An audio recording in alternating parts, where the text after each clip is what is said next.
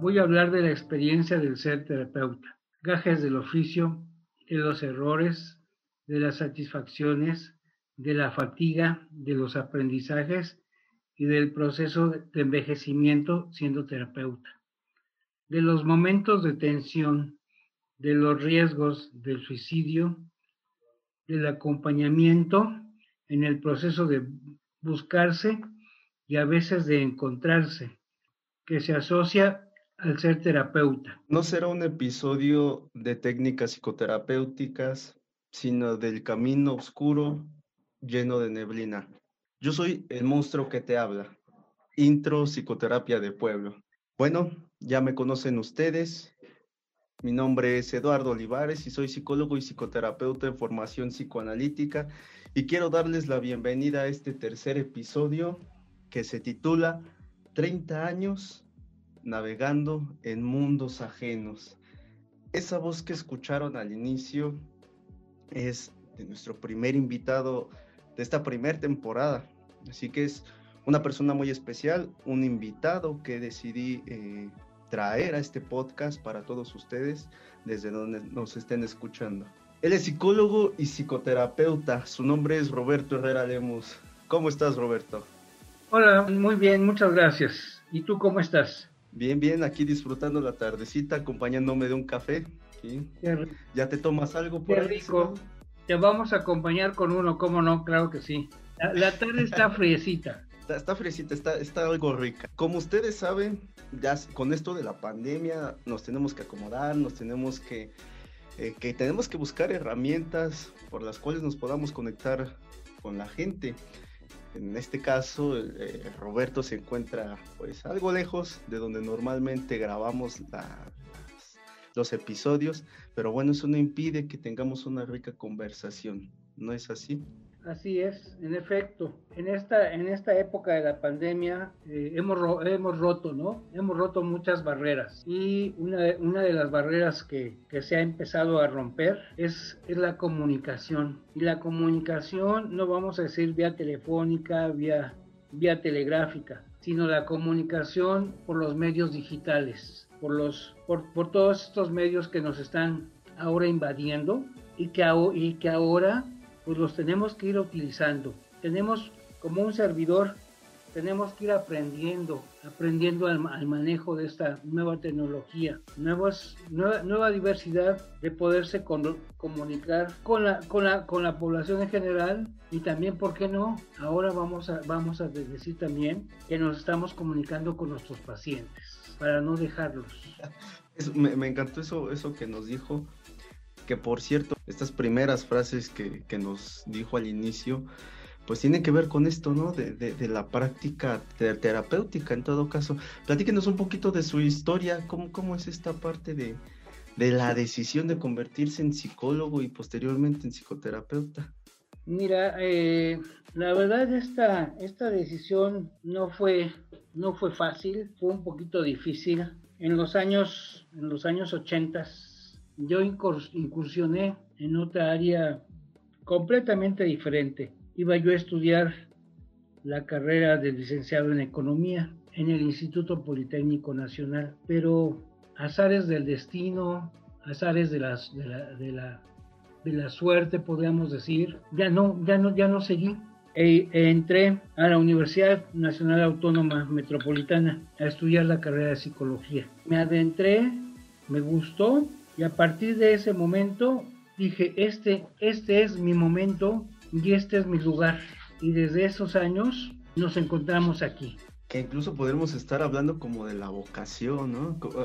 Justo hoy en la mañana estaba yo eh, escuchando en la radio esa parte de, de que elegimos algo, ¿no? Elegimos algo que, incluso nuestros mismos familiares nos avientan a, querer hacer algo más pero en el transcurso de la carrera universitaria nos vamos por otro. Sí, sí, la verdad, da, muchas vueltas, da muchas vueltas en todos los aspectos. Y ya cuando, me, cuando la verdad me, me, veo inmerso, me veo inmerso en la, en la lectura de lo que nos dejaban leer en, la, en la, universidad, como tú dices, vas encontrando tu vocación.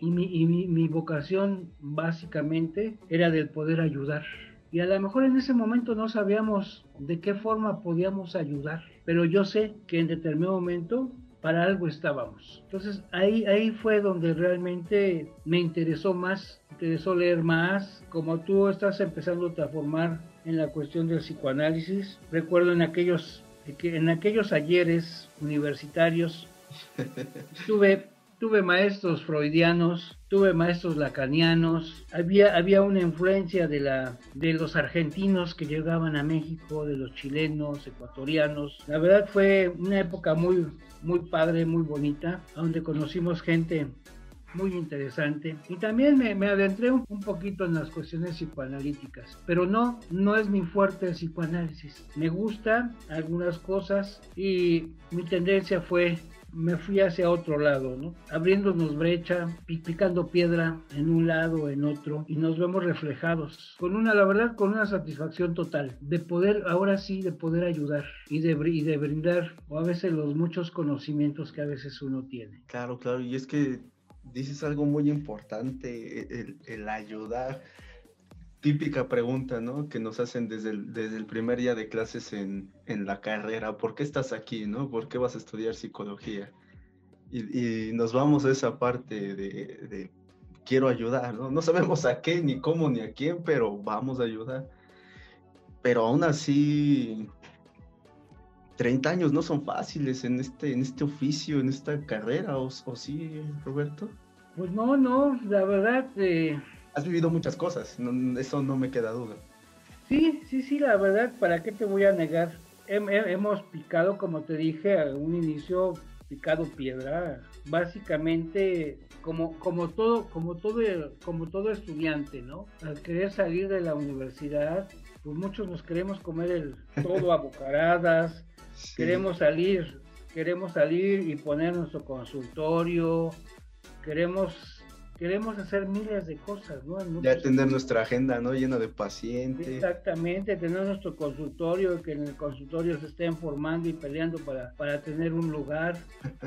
pero, pero no, o sea, y recordamos esos a veces bellos momentos, ¿por qué no? Son parte de, la, parte de nuestra historia, parte de nuestro trabajo y, y, y sobre eso, en muchos aspectos, es la confianza que uno se va teniendo en muchos aspectos. Aquí es Aquí no es como vulgarmente decimos, ¿no? No claudiquemos. Y tú dices, ok, sí son 30 años, pero a donde el barco se te va para un lado, donde el barco se te va para el otro, y de, y de, repente ya ahora te das cuenta que empiezas a navegar con, tal vez con aguas tranquilas, ¿no? Esto vemos nuevas generaciones, nuevas formas de, de, trabajar, nuevos criterios. Yo siempre digo, ¿no? La persona que, que se, diga, se dedica a esta, yo le digo, noble labor, y las personas que realmente deseamos que esta, que esta labor van básicamente se profesionalice, es una de las partes bien importantes. ¿La misma profesionalización? Exactamente, la profesionalización de nuestra carrera, de que, de que no la desvirtúen, eh, hacemos muchos corajes, ¿no? En muchos aspectos. Escuchamos en el transcurso de los años yo les diría por ahí a mucha gente que hay por ahí muchos charlatanes, ¿no? Que se dicen ser psicólogos. Pero sí, eh, en estos últimos, ¿qué te diré? Pues posiblemente cinco o seis años, un poquito más, estábamos tratando de por ahí, de, de, que la, de que nuestra carrera se dignifique, se profesionalice. Por ahí también ya empieza a circular a nivel, a, a nivel nacional un código de ética, uh -huh, sí, sí, un sí. código de ética de, la, de lo que es realmente la carrera de, psicología. Pero por ahí nos podamos detener un poquito más adelante sí, de, de, de, de, qué, de qué te estoy hablando. Pues son muchos años, muchos años también. en este Ajá, ahí, ahí justamente me quiero detener de la UAM, por ahí de los ochentas, digo, entramos también junto con, con el milenio a, a, las transformaciones de las ideas y como dices, llegaban tan solo de los argentinos, ¿no? Influencias freudianas, lacanianas, clinianas, por ahí a lo mejor el humanismo ya estaba agarrando más auge en México y ahorita con todas esas formalizaciones de cada una de esas de esas psicoterapias o de esos modelos, como dices, llegamos a un punto donde aspectos muy coaching, ¿no? de, de, cosas mágicas que se están volviendo como a entremezclar en las terapias, pues me imagino que tú sí conoces o eres de los pocos que saben los antes y los después. Sí, la verdad, como tú dices, ¿no? Nos, nos tocó, nos tocó esa, vamos, esa brecha, como dices, a lo mejor brecha generacional, ¿no? Sí. En muchos aspectos, en el, en el decir, en el afloje, pues en, en las formaciones de, de algunas asociaciones, vamos a decir, una de las asociaciones fuertes que en esos tiempos, y no deja de ser fuerte, la Asociación de Egresados de Estudiantes de la UNAM, que siempre ha sido, siempre ha sido fuerte, ha sido pionera en algunos aspectos, y por, y por, y por ahí vamos, nosotros no, no, nos quisimos quedar atrás de instituciones, vamos a llamarle. Claro, claro. Este, y por ahí surgió un sueño de un, de un amigo, ahora un gran amigo, docente de la Universidad Metropolitana, Julio Francisco Huerta Moreno. Es uno de los egresados de la primera generación de la UAM Xochimilco. De la, Estamos de hablando de muchos años. Sí, sí, sí, sí, más de 40 años. Miguel Ángel Castillo también, y un amigo entrañable por ahí que se nos adelantó, Luis Bernal, son, fueron egresados de la primera generación, siguen siendo docentes de la UAM, pero por ahí salió, la, salió la inquietud de formar un grupo de, de amigos, de compañeros, de exalumnos y de formar un colegio. Se llama Colegio Metropolitano de Psicología AC. Han surgido muchas cosas, ¿no? Como tú, como tú mencionabas, ¿no? ¿Cómo fueron nuestros inicios? Nuestros inicios es también haberse juntado con, con algunas amigas, amigos, tratar de poner unos consultorios por ahí por Coyoacán en esos tiempos, pero no, como digo, no, no se nos dio, no se nos dio fácil la, la, la carrera. De repente nos veíamos con pacientes, de repente no nos veíamos con pacientes. Sí, sí, sí.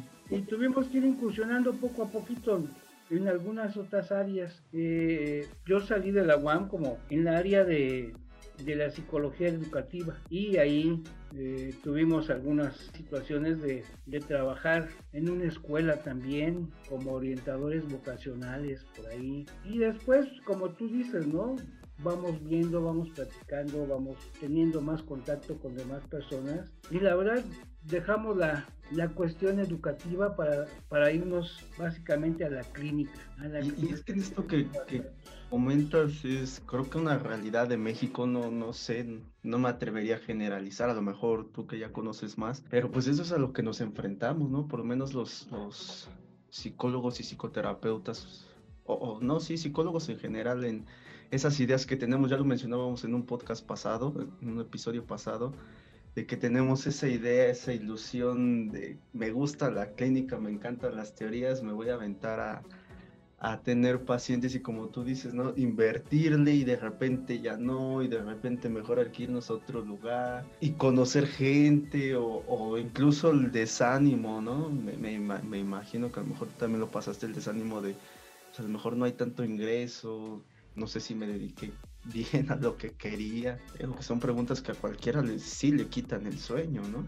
No, pues a, todos, a todos nos quitan el sueño, ¿no? Y más cuando, cuando egresas de una institución, ¿no? Yo siento que las instituciones son las que a veces nos, las que nos van guiando, ¿no? En muchos aspectos. En este caso, para mí la, la UAM Xochimilco eh, ha sido una gran institución porque nos ha arropado, no nada más al inicio, ¿no? Nos sigue, nos sigue arropando en muchos aspectos, dando pláticas, dando algunas pequeñas conferencias a los egresados, a los alumnos. Y la verdad, de repente ahí es cuando realmente sientes el decir, de aquí soy y qué es lo que quiero hacer. Y como te digo, no, no ha sido fácil. El pregonar y decir 30 años, pues es, son muchas cosas, ¿no? Muchas cosas que podamos tal vez estar platicando horas y horas. Y es que en ese sentido tienes mucha razón. Al final de cuentas, como psicólogos de cualquier área y en específico en esto de la clínica, es una talacha enorme de que debemos estar leyendo, leyendo, preparándonos, capacitándonos realmente para seguir incluso poniendo en alto ya ni el nombre de uno, sino el nombre de todos los que vienen atrás, ¿no? De, de seguir protegiendo de algún modo con la imagen, la preparación que nosotros estamos demostrando con las generaciones que, nos, presiden.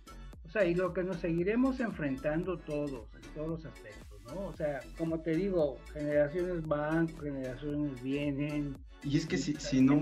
carrera, ¿no? Si no mal recuerdo, en algunas ocasiones, eh, querido escucha, que, que, has de estar seguramente también en, en, tu casita disfrutando de este, de este episodio. Tengo entendido que, que tú, Roberto, sí, sí, sí te has codeado con algunas personalidades ahí de la salud mental en México. Y digo, y eso es parte también de una formación, ¿no? Como dices, 30 años a lo mejor se pueden ver para algunos todavía incluso más grandes en la, en la profesión, pocos, para nosotros que venimos apenas en pañales, ¿no? 5, 10 años, sí, sí, sí van dentro de la experiencia. Sí, mira, hemos tenido la oportunidad, la oportunidad tanto de, vamos, en la laboral como en lo personal, pues sí, de, de ir conociendo gente, ¿no? De ir conociendo gente por ahí en el camino, por la institución ahora por la cual en la cual trabajo eh, actualmente y también por, la, por el colegio donde yo pertenezco. Hemos tenido la oportunidad de, estar con personas importantes de la, de la psicología. Déjame comentarte así de, rápido, en esos años de los 80 se lanzó una convocatoria para, para conjuntar a colegios y asociaciones a nivel nacional. Estuvimos trabajando, somos pioneros también, somos fundadores de una federación a nivel nacional de psicólogos. La, asociación se llama FENAPSIME. Sí, la famosa FENAPSIME.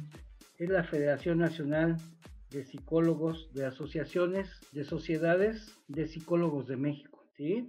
Que ahora ya está, pues ya sale en el plan plan nacional en muchos aspectos. Sí, y que incluso eso es parte, ¿no? De lo que nos, nos dijiste al inicio.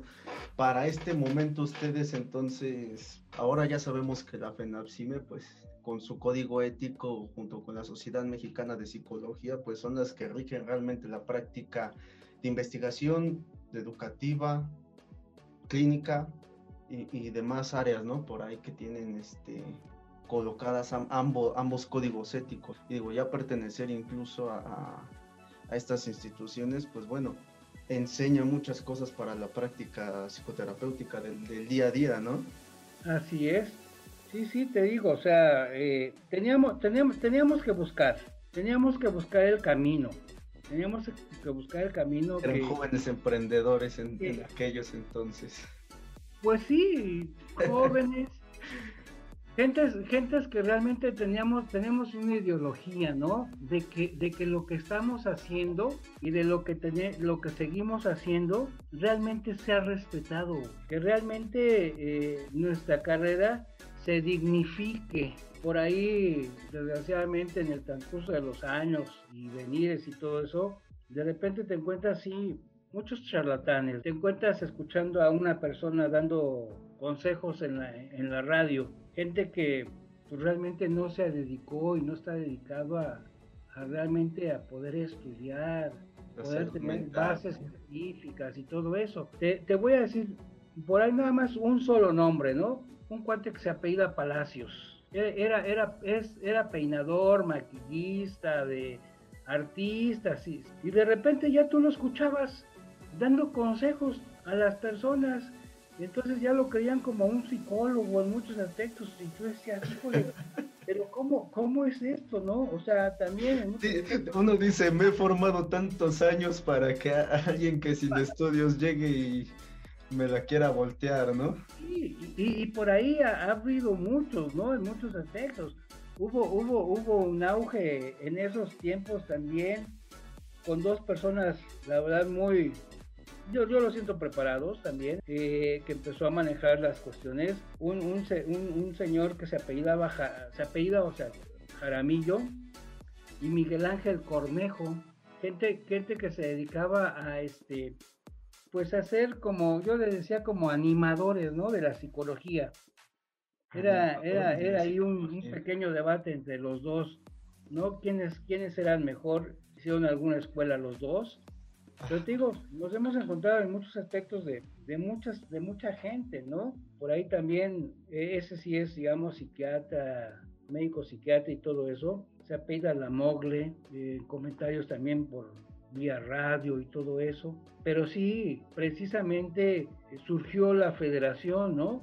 Para poder para poder regir, para que por, por ahí las, pues, la, la, gente que trabaja en salud mental a nivel gubernamental, pues nos tomara en cuenta, ¿no? Y que realmente tuviéramos un, un estandarte ahí para poder defender muchas cosas. Yo siempre le digo muchas cuestiones éticas, porque aquí hay que manejar mucha ética. Y es que aquí como, como dices, al final de cuentas la psicología desde que entró a México siempre ha sido tratada, ¿no? Como más allá si nos metemos a la epísteme de que si somos ciencia o no somos ciencia, eh, hemos sido también parte de estos comentarios, ¿no? Los charlatanes, ¿para qué vas al psicólogo si, si este, mejor unas chelitas y, te arreglas o, o, para qué vas a que te den consejos? Y sobre todo en estos aspectos éticos concuerdo mucho contigo en que Creo que es una tarea en la que nos debemos poner todos en este estandarte,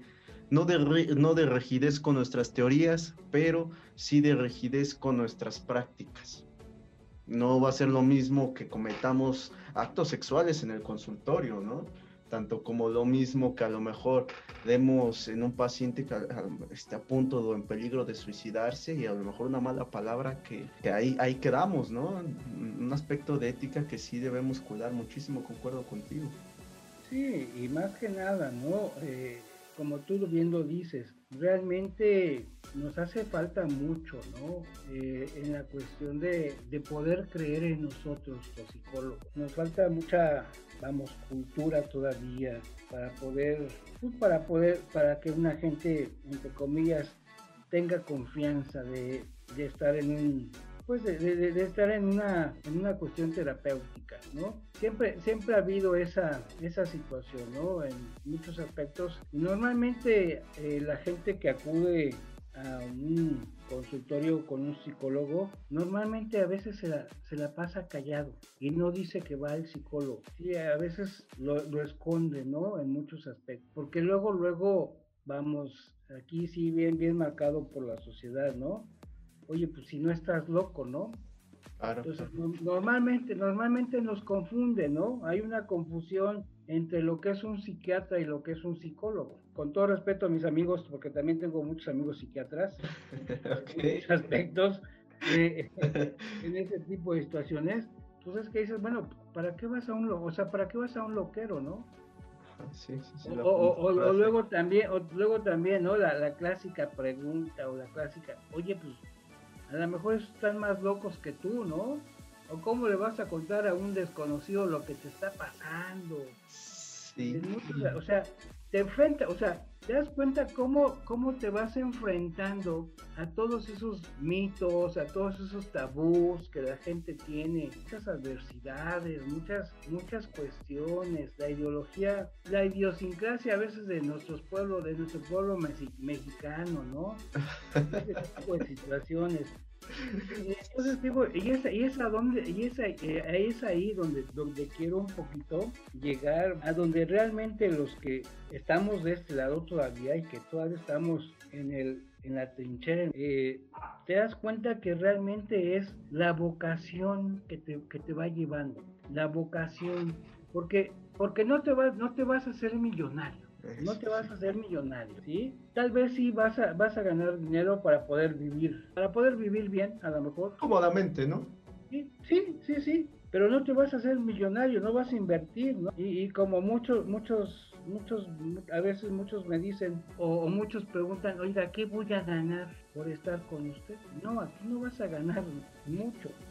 Lo único, lo único que vas a, vas a tener es que vas a tener una salud mental, te vamos a dar la guía, te vamos a dar la orientación, te vamos a, ver cómo poder, cómo tú podrás resolver un problema. Tampoco se trata de que uno sea el, que le dé como una receta de cocina lo que tiene que hacer. ¿sí? No, aquí por eso, por eso sería la vida en todo caso.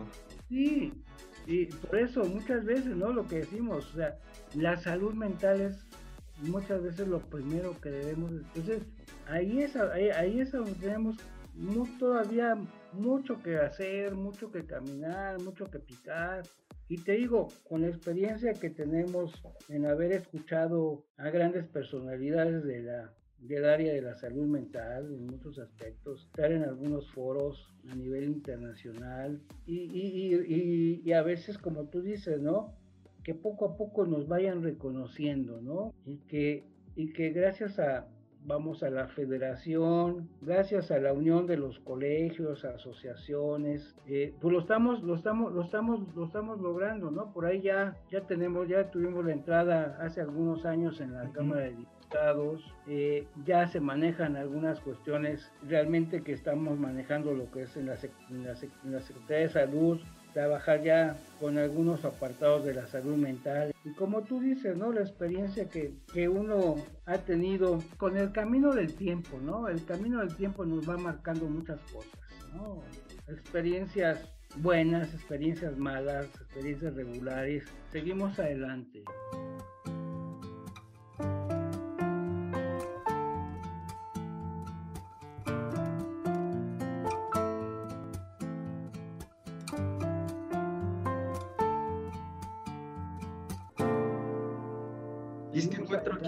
Con esto que, estás comentando.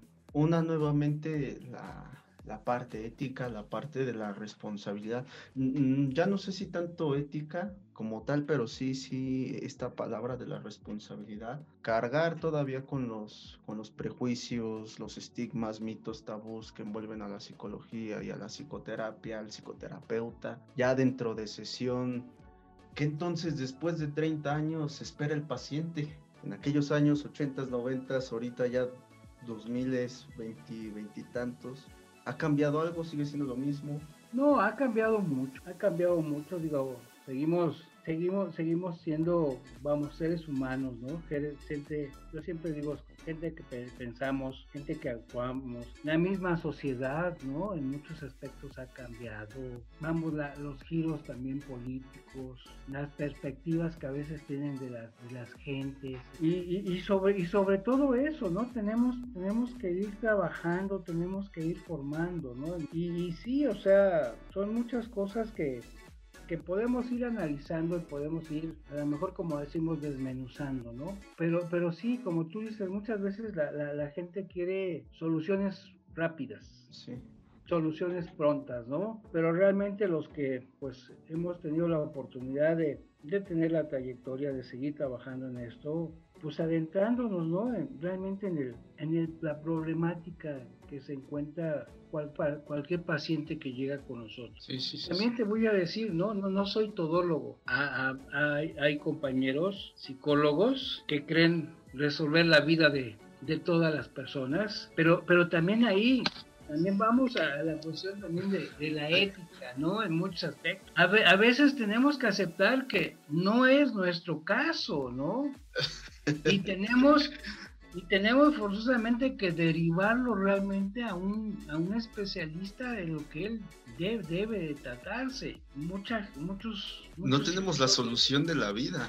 Muchos psicólogos quieren tratar de resolverles la, la vida, ¿no? Vamos a decirle.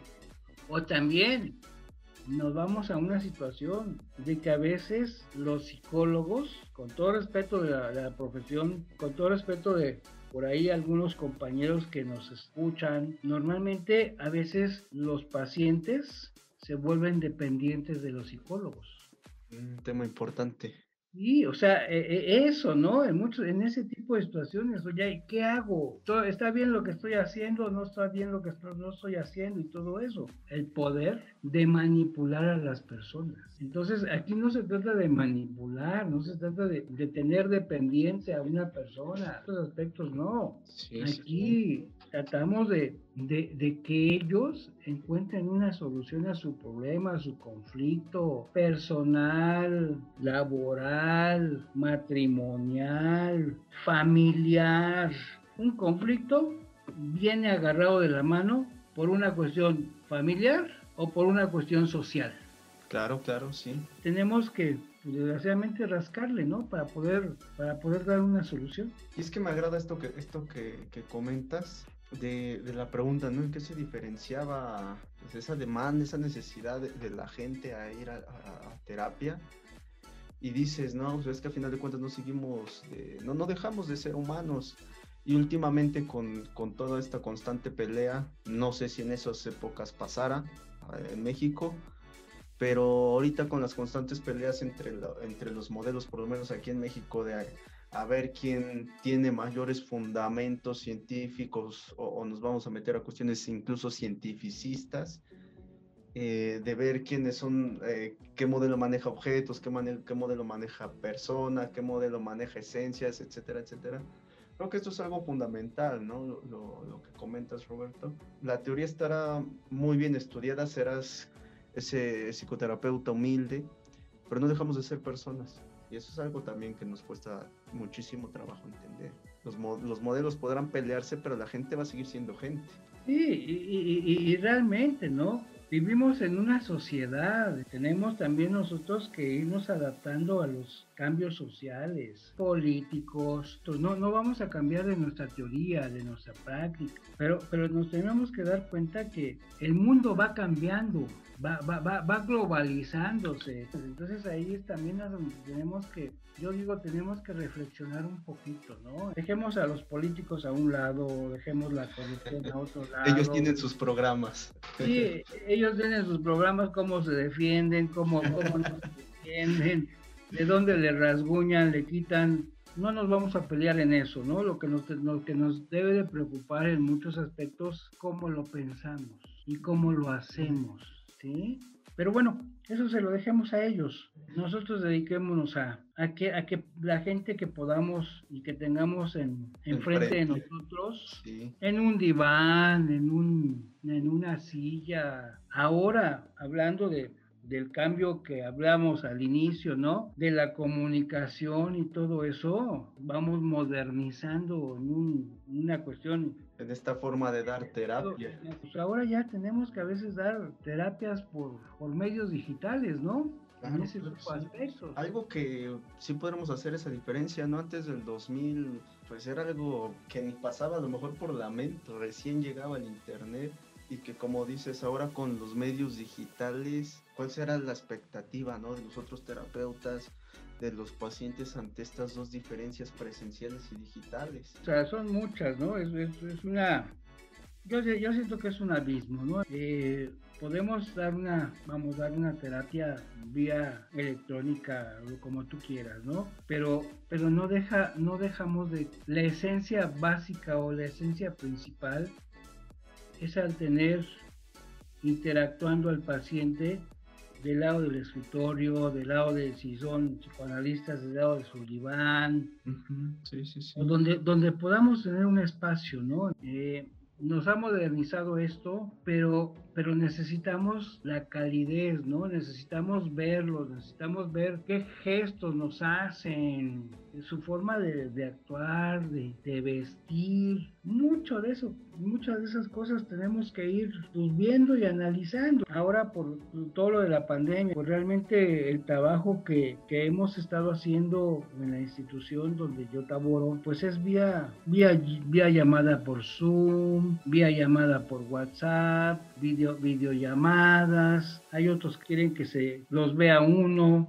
pierdes la dimensión de los pacientes y suena, suena interesante, ¿no? Ahora, ¿cómo vamos a llegar a trabajar, ¿no? ¿Cuál va a ser la, todavía no sabemos cuál va a ser la nueva normalidad para poder regresar a, a cualquier tipo de trabajo en muchos aspectos, ¿no? Y es que muchos ahí dicen que realmente no, no debería haber una diferencia, ¿no? No importa si estemos presencial o, o virtual si realmente como, como dices, eh, si nos, nos ponemos en esta postura humana donde también al psicólogo se le mueve la tierra, por lógico, si a los pacientes tienen una pandemia, nosotros tenemos también una pandemia, ¿no? O sea, el, el abismo, concuerdo mucho contigo, aquí ya dependería entonces de la creatividad, de la preparación del mismo terapeuta una pregunta que ahorita muchos todavía se hacen. Sí, o sea, e, es que es eso, ¿no? Hasta dónde podamos, vamos, no inventar, porque no vamos a inventar nada, ¿no? necesitas, necesitas hacer clic con el paciente, ¿no? Hasta aquí hay, hasta aquí hay esa, esa empatía que debes de tener con el paciente, aunque no lo estés viendo, ¿no? Si no, si no tienes empatía con un paciente, pues seas muy buen psicoanalista, seas muy buen gestalista, muy buen conductista, funcionalista, de cualquier tipo de corriente que seas. Mientras no tengas empatía con un paciente, no vas a poder hacer nada. No vas a poder Compañero, mejor dedícate a otra cosa. Sí, entonces aquí sí, o sea, nos las estamos, vamos, no vamos a seguir ingeniando, ¿no? Pero sí tenemos que, tenemos una, una labor muy, muy titánica, muy, muy fuerte. Y la verdad, la institución donde, donde laboro nos ha dado muy buenas herramientas, ¿no? La verdad yo estoy muy contento de pertenecer a una institución que tiene ya 52 años de haberse fundado. Tengo 27 años trabajando aquí en, en esta institución y esta institución se llama Centros de Integración Juvenil AC. Claro, claro, el famoso SIG. Tenemos muy buenas capacitaciones en algunos aspectos. Y déjenme decirles, amigos que nos están escuchando, eh, lo personal, como les dije al inicio, eh, Roberto es una persona muy, muy cercana. Y eso sí, les puedo decir, muchos piensan que eh, ya, ya, con la edad, ¿no? Y aquí no me dejarás mentir, Roberto, nos vamos cerrando, ¿no? Realmente en esa parte del pensamiento. Pero déjenme decirles que por lo menos eh, con él, constantemente una persona que se está preparando, preparando, y es una parte de la enseñanza que los que venimos abajo apenas ejerciendo esta práctica, no debemos olvidar, ¿cierto? Tengamos la práctica que sea, la preparación que sea, hay que seguirnos capacitando porque no estamos con objetos inamovibles frente a nosotros, no estamos con personas realmente, donde se mueven emociones, conductas, expectativas, son fundamentales para el proceso de, salud mental. Y, y, eso mucho es las expectativas que llegan los pacientes y la familia de los pacientes en la institución. Y creo que en todos lados, ¿no? Porque mucha gente pues oculta que realmente asista a terapia. Sí, sí, sí, sí, sí. O sea, como te, como te mencionaba yo en muchos aspectos, la clínica privada te podrá dejar buenas, buenas ganancias, pero, pero trabajar en una institución cualquier tipo de institución, podríamos decir, poder tratar de ayudar en una ONG como tú lo haces, pues es lo que te va marcando, ¿no? En tu vida, es lo que te va dando tu línea vemos, vemos la carencia de, nuestros pacientes, ¿no? arrastrados por ahí por, por un consumo de algún tipo de sustancia. Y aquí, eh, en muchos aspectos, la satisfacción personal que he tenido es que eh, no rehabilitamos a una persona, rehabilitamos a una familia. Va un paciente con un consumo de cualquier sustancia. Llegamos a, a que el paciente deje de consumir y llegue a tener un lapso de abstinencia y a veces definitivamente que dejen de consumir, pues no nada más es deja de consumir él, deja de tener problemas la familia porque normalmente a lo mejor gente no sabe, ¿no? Una adicción es una enfermedad, una enfermedad que se puede, se puede tratar, se puede curar, no se quita como el cáncer, como una cuestión diabética, pero si nos cuidamos, llevamos nuestros tratamientos, somos y seguiremos siendo una persona, entre comillas, normal. Sí, como dices, ya, hay un padecimiento, ¿no? Al final de cuentas algo que ya enfermó todo, ¿no? Lo mismo que pasará con muchos trastornos, con muchos este, rasgos, síntomas, síntomas, síndromes y demás, que es algo que el, terapeuta clínico, el psicólogo clínico se va a enfrentar en toda su carrera. Sí. Que digo, si, si nos metemos a preguntarte qué has visto en tu carrera referente a trastornos, creo que hasta nos llevamos otra hora, ¿no? Sí, por, eso te digo, o sea, eh, aquí podemos, podemos tardarnos las, las horas tomando tu, café, yo mi café, y como dice, ¿no? La, la, tarde está rica, está como para poder arroparse, tomarse el cafecito, charlar con un amigo, charlar con un amigo buenas, malas experiencias, el ir y venir de los, pues de los años, ¿no? Muchas veces en muchos aspectos, pero también como todo mundo, ¿no? Como todos en, en la vida, ¿no? Los años nos van minando en muchas, muchas cosas pero, pero no, no, no, nos va, no nos va a dejar ni nos va a quitar esa, esa situación de, por lo menos para mí, de seguir ayudando. Creo que tocaste ya el punto medular de, de este episodio, 30 años navegando, navegando esos mundos. Al final me, surge la, eh, la, última pregunta, ya, ya, ya, ya terminando, ya que vamos con tiempo en este episodio. Ya con toda esta experiencia, ya con todo este tiempo, cosas que has visto, vivido y todavía lo que te faltará más por seguir haciendo en esta, en esta carrera, en esta profesión, en este oficio, ¿no? Ya como lo querramos llamar. ¿Qué significan estos 30 años ya como terapeuta? Eh, Mira, es una pregunta que, pues la verdad, eh, no es tan fácil de contestar. Como dice por ahí la, canción del tango, ¿no? 30 años no es nada. Eh, nos deja muchas satisfacciones, muchas satisfacciones. Sí, nos deja, también nos deja nostálgicos, pero yo, yo siempre, yo, yo, yo soy de esas personas positivas. Podrían pasar tal vez otros 10 años más, ¿no?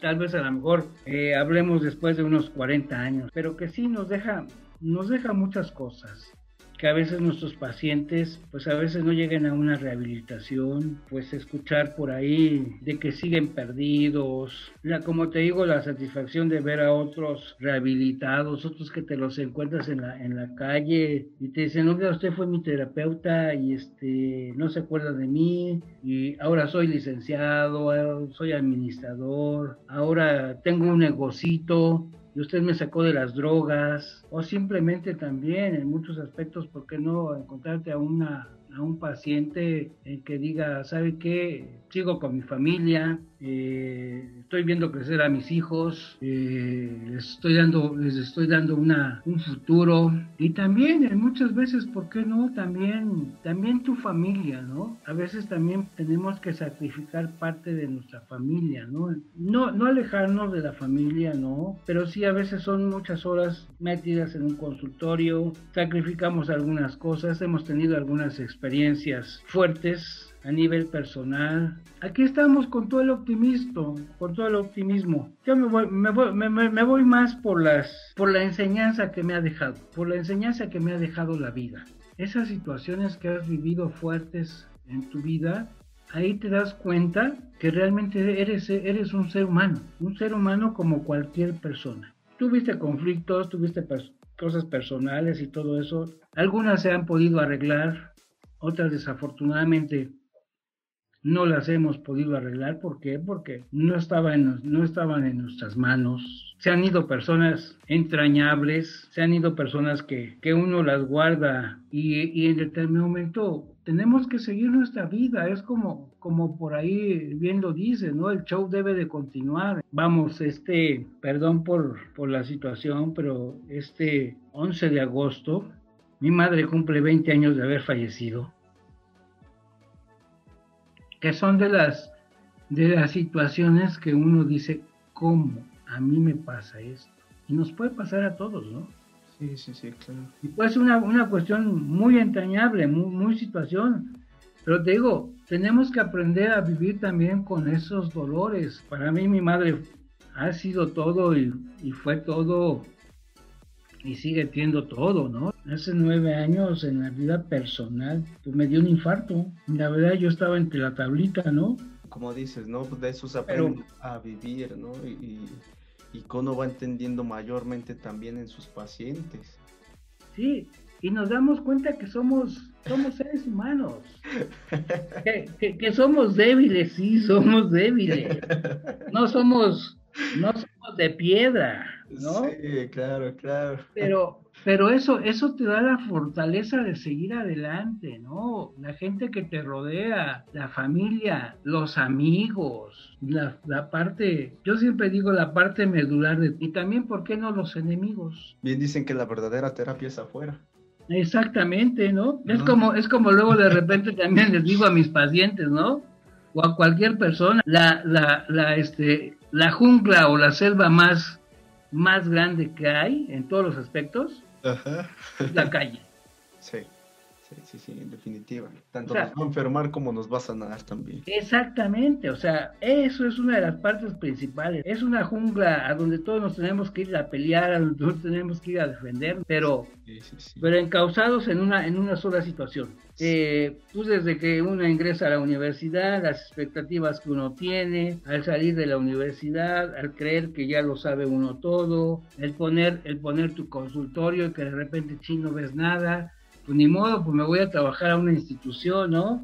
O a otra cosa. Viene la competencia, ¿no? una amplia trayectoria que, digo, no se pasa desapercibida, ¿no? Y, cualquiera que también se encuentre dentro de, estos tiempos, ¿no? Como, como le digo, muchos aún nos encontramos prácticamente en pañales, apenas desarrollando, entendiendo, viendo los cambios sociales, de las ciencias, de las teorías, de la misma psicología y sobre todo me encantó eso que, que dijiste, Roberto. También nuestros propios cambios, ¿no? De soportar también esas, esas vivencias durísimas, que chin, de repente nos vamos a topar con personas dentro del, del espacio que van a venir con esos problemas, ¿no? O con esos dolores y, y, la fortaleza como terapeutas, que también nos, nos podemos llegar a poner en esas posturas de no siento nada con tal de escucharte, cuando en realidad pues la situación es otra, ¿no? Sentirnos también, independientemente de las, de las teorías como algo básico. No porque uno tenga 30 años inmersos en este, en este medio y todo eso, digamos que somos invencibles, ¿no? También por ahí se llega el lado de, de ir, de ir con, de ir con, con alguien, ¿no? También cada uno de nosotros debemos tener a un, a un maestro por ahí atrás de nosotros, ¿no? Saber reconocer también que nosotros tenemos que tener también una salud mental, tener por ahí nuestro terapeuta, tener ahí por nuestro terapeuta nuestro guía también de nuestros casos y entonces estaremos hablando realmente de realmente de una buena salud mental. Sí. También nos, que también nosotros tenemos que ir a, chillarle al otro, ¿no? En muchos aspectos, ¿no? Echarnos una, una a la mente, una pulidita. Sí, como, como, como, como dice mi, mi, mi terapeuta, ¿no? Vamos a sacudir las, las, las telarañas que traemos por ahí. O sea, a, eso, a eso lo, complementamos uno como persona. Importantísimo. Sí, Entonces, más que nada, ¿no? Porque no todo el tiempo somos terapeutas, ni mucho menos psicólogos. No, no, no, no. o sea, salgo de la institución y yo siempre digo, dejo mi bata, dejo, dejo mi, dejo mi, mi, instrumento de batalla en el consultorio del centro. Dejo mi DCM ahí en el escritorio. Sí, y mi DS5, mi DS10, y a caminar como cualquier ser humano. Llego a mi casa y, tengo que ser el Roberto de, de, todos, ¿no? También podemos tener conflictos en nuestra casa, ¿no? Y no los vamos a, no los vamos a resolver como, como un terapeuta, lo vamos a resolver como un ser, sí, un ser común, un ser común y corriente, ¿no? ya sería algo incluso antiético, ¿no? De, ya también portarse como terapeuta dentro de casa, híjole, ya hasta sería un poco enfermizo, ¿no? digo, es algo que, lo que nos vamos a enfrentar sí o sí, experiencias que donde nos van a temblar. Por, eso eh, quiero recalcar nuevamente el nombre del episodio. Una gran trayectoria, una larga experiencia donde a lo mejor hubo decisiones donde este, me sigo dedicando esto, ya no, a lo mejor una mejor oportunidad laboral o chin, me ofrecieron esto, lo, agarro, lo tomo, a lo mejor como decimos, ¿no? De repente eh, cuestiones sexuales, cuestiones nuevamente económicas, laborales, familiares, donde uno puede moverle el tapete y seguir aquí, ¿no? Decir al final de cuentas, no, me encanta esto, amo lo que hago, debo ser ético porque eso es fundamental ir a terapia, tener su, su, supervisor, ¿no? Como dices, algo que hemos recalcado aquí en todos los episodios. Fundamental todo esto, todo esto que nos comentas, Roberto, para los que están incluso todavía con más carga experiencial que tú, los que están en la misma línea, los que venimos abajo, digo, creo que las palabras de, de experiencia de otro terapeuta, de otro psicólogo, siempre van a ayudar a nuestra práctica a crecer. Entonces, recomendación para todos ustedes, amigos que nos están escuchando en el coche, están a la hora de la comida, si están acostaditos, disfrutando. Recuerden, tomen lo que les sirva, lleven esto que les decimos a la crítica y pues bueno. Roberto, muchas gracias por haber estado en un episodio de este podcast, la verdad. Un, un súper agradecimiento. No, al contrario, te agradezco a ti, te agradezco a ti el, el espacio que me has dado en, en, en tu podcast. Eh, como siempre te lo he dicho, ¿no? La barrera de la edad no importa nada en muchos aspectos. No me gustan los, como siempre lo he dicho, no, no me gustan los títulos mobiliarios. Los mobiliarios no me los voy a llevar. Sí, claro. Lo que, lo que me voy, lo que me voy a llevar es el, la alegría de la gente. Muchas gracias, mi estimado Roberto. Igual, con él me he formado, me sigo formando, entonces eh, creo que lo que nos platicaste el día de hoy, eh, por lo menos para mí, es súper fundamental y espero que para ustedes que nos están escuchando igual.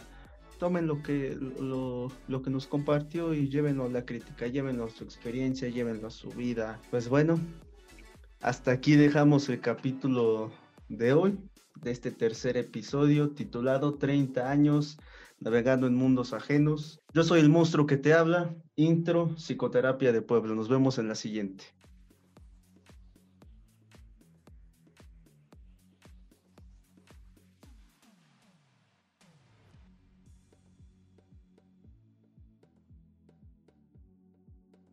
Este podcast llega a ti por Grupo de Investigación Social y Apoyo Comunitario.